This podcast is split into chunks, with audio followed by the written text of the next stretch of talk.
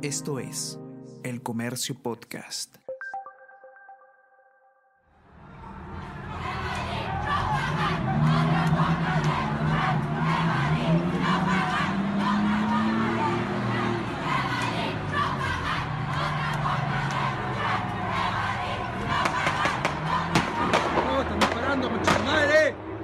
Entonces ya como vino el estallido social, eh, que se empezó, que empezó mucho antes, o sea, hoy día se hacen análisis ya, vamos a hablar que son casi 10 años de protesta constante, de marcha, pero claro, lo que pasó en el estallido es que todos los días había marcha, todos los días había protesta y eso se extendió por un periodo largo que llegó hasta cuando llegó la pandemia. El estallido era tal que como que frenó, fue como un momento donde todo se paró, nada funcionaba, las micros, eh, todo, todo estaba como en llamas. Entonces yo creo que también estaba la pregunta, no solo en mí como artista, sino yo creo que en muchos artistas, incluso en las personas, eh, sobre el valor de la cultura, sobre el valor del arte.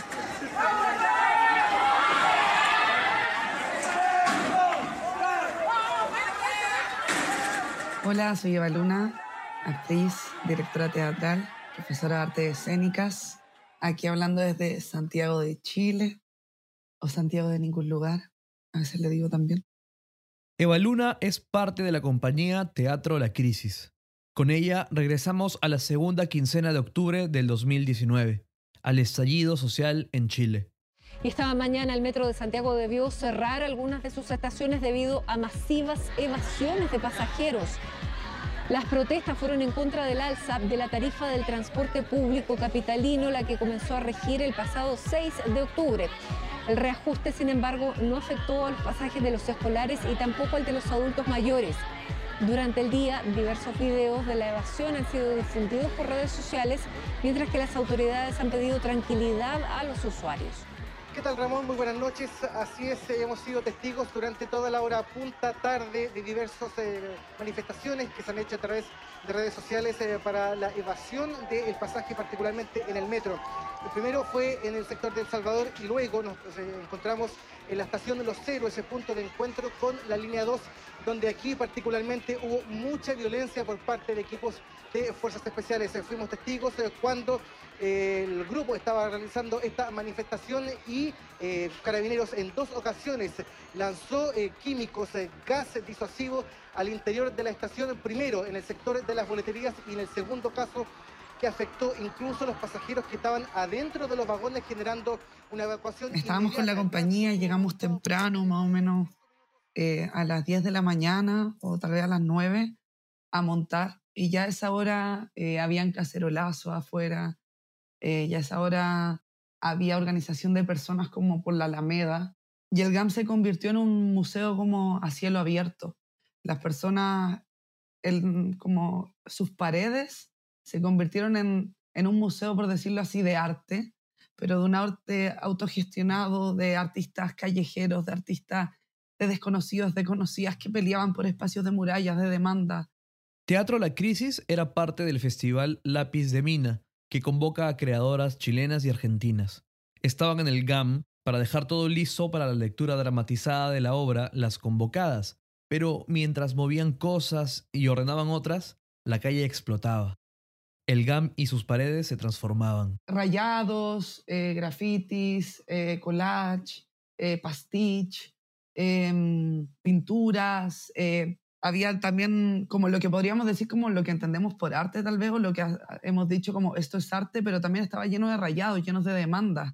También estaban pintadas las caras de las personas asesinadas durante el estallido. por ejemplo, la misma cara Isonauta, una de las artistas eh, lesbiana también, eh, que se dedica también como a esta la idea del collage, el pastiche, eh, dibujó todas las caras de las compañeras lesbianas asesinadas, eh, gigantes, así estaban pintadas en el GAM.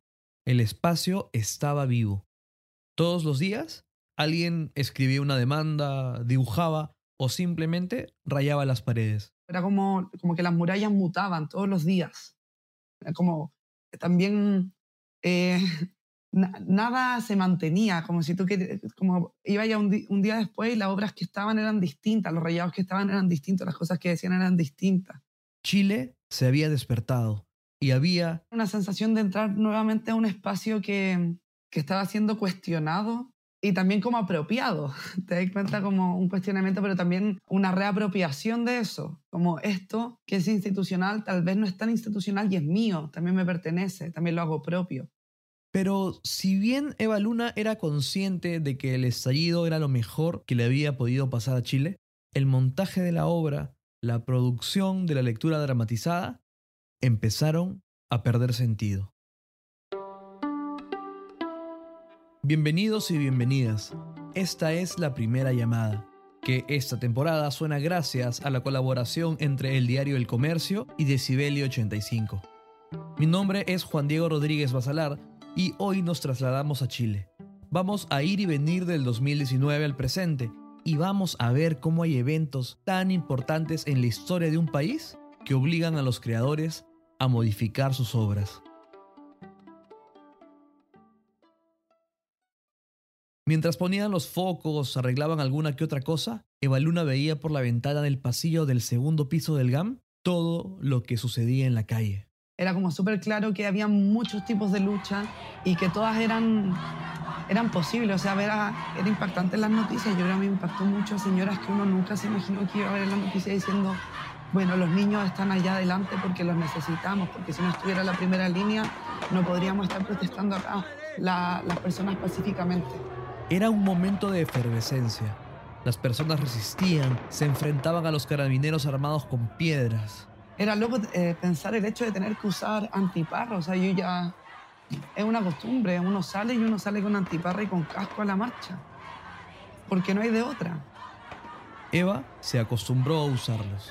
Son unos lentes especiales para eh, evitar que, mm, eh, que te tiren en el fondo como empezó a existir gran trauma, grandes traumas oculares, los carabineros disparaban, los pagos disparaban a los ojos, entonces las personas perdieron ojos.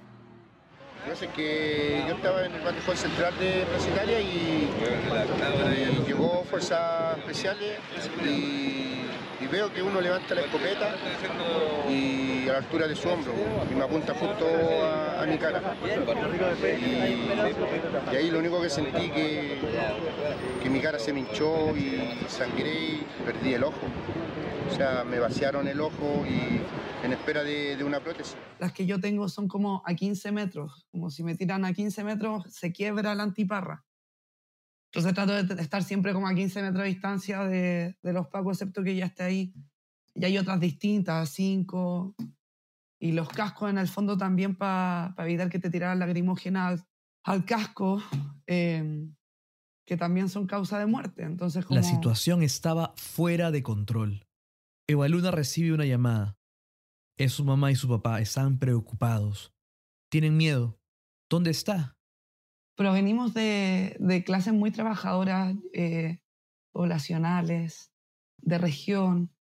Eh, entonces, mi familia en general vivió mucho el silencio de la dictadura. Somos parte de, la, de, de alguna forma de las familias que, fueron silenciadas eh, por lo que provocó. Mi, mi abuelo trabajaba en Codelco eh, era parte también de, de los sindicatos. Entonces vino el golpe a Salvador Allende. Augusto Pinochet tomó el poder y uno de los primeros lugares a donde fue a reprimir fue a los sindicatos. A su abuelo lo secuestraron. Me enteré bien de la historia después de, de que mi abuelo pudo falleció y ahí recién mi familia pudo hablar, pudo como relatar lo que había vivido porque durante, mientras mi abuelo estuvo vivo, no, no fueron capaces. Mi, mi, abuelo tampoco nunca, mi, mi, abuelo incluso falleció por un alcoholismo que, que de alguna forma le trajo la dictadura. Era una familia grande y a la falta de alguien que trajera el dinero para la casa, se sumaba el susto, el vacío de no saber dónde estaba su papá, dónde estaba su marido, mi abuela.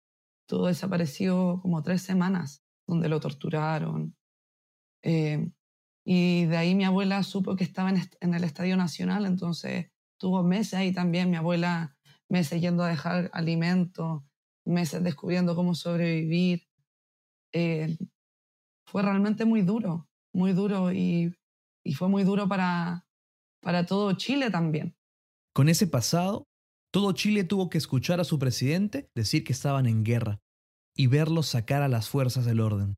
Estamos en guerra contra un enemigo poderoso, implacable, que no respeta a nada ni a nadie, que está dispuesto a usar la violencia y la delincuencia sin ningún límite, incluso cuando significa pérdidas de vidas humanas, que está dispuesto a quemar nuestros hospitales, nuestras estaciones del metro, nuestros supermercados, con el único propósito de producir el mayor daño posible a todos los chilenos.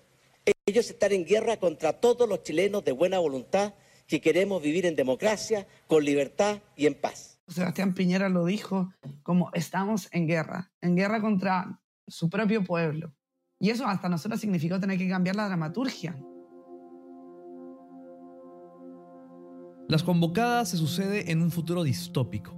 El Estado es neofascista y está a punto de sacar una legislación para desaparecer a las disidencias.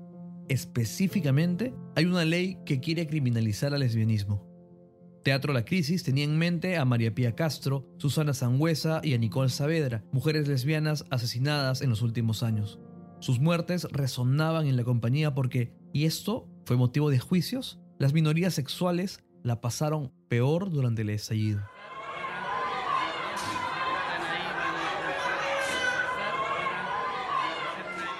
Y lo peor de todo, parece que jamás habrá justicia.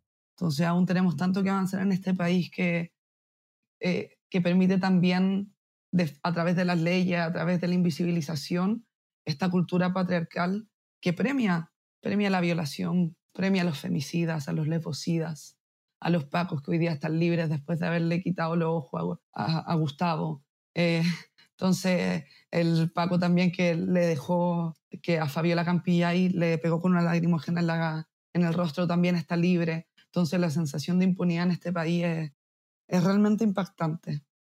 En esa realidad, las artes no pueden permanecer invariables. O sea, además de todos los cambios que significó la actuación, de cómo tener estas discusiones, que claro que ahí cambiaron muchas formas como en cómo nos enfrentábamos a la actuación, porque eran las discusiones que teníamos en la calle, las discusiones que tenía la obra, eran discusiones que uno estaba teniendo en la calle.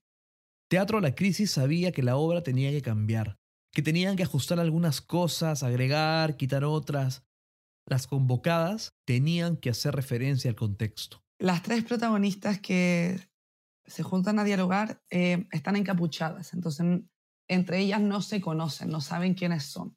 Las capuchas aluden a tres equipos de fútbol chileno, el Colo Colo, la Universidad de Chile y la Universidad Católica. Entonces, un simbolismo también a, cómo estas protagonistas discuten y también eh, aparecen estas discusiones desde las distintas miradas de las clases sociales. Yo creo que cómo comprendemos la justicia, cómo comprendemos el hacer memoria, es distinto desde cada lugar. Entonces, eh, tienen que lograr discutir desde la diferencia, desde algunas desde un privilegio, desde otras desde otro, o desde la rabia. Eran momentos muy extraños donde uno estaba muy, muy contenta y muy feliz porque Chile despertó y estábamos todos en la calle, pero con mucha tristeza y con mucho miedo de llegar a cada, cada noche a la casa y prender una vela o tres velas por las personas que habían sido asesinadas durante la protesta, las personas que habían perdido sus ojos, o las personas que, que habían sido violadas eh, durante esa jornada. No les cuento más de la obra. Véanla. Busquen en Instagram Teatro La Crisis. Y eso era impactante, impactante sentir que, mm, que estábamos haciendo teatro, que iba a, ir, iba a ir a vernos mucha gente también. Pues se llenó la sala Em, en cada uno de los puestos pusimos los nombres de las personas que habían sido asesinadas en la revuelta y así también los nombres de las compañeras lesbianas asesinadas, violadas em, en Chile.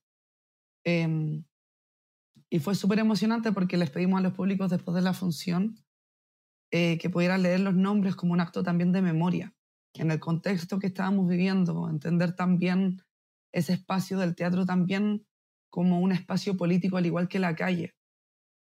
No más importante ni menos importante, un espacio más en el cual luchar, de los múltiples que existían en ese, en ese entonces. Primera llamada es una coproducción de Decibelio 85 y el Diario El Comercio. Este episodio fue producido por Carlos Marroquín y contamos con la ayuda de Soine Díaz Medina y Gisela Salmón. El guion es mío y la edición del guion de Fabricio Serna. La edición de sonido estuvo a cargo de Josema Romero Rivas. El arte del episodio fue diseñado en coordinación entre Milagros Bejarano y Carlos Mayo mientras que las piezas de contenido para redes sociales fueron generadas por Natalia Ríos. Gracias por escucharnos.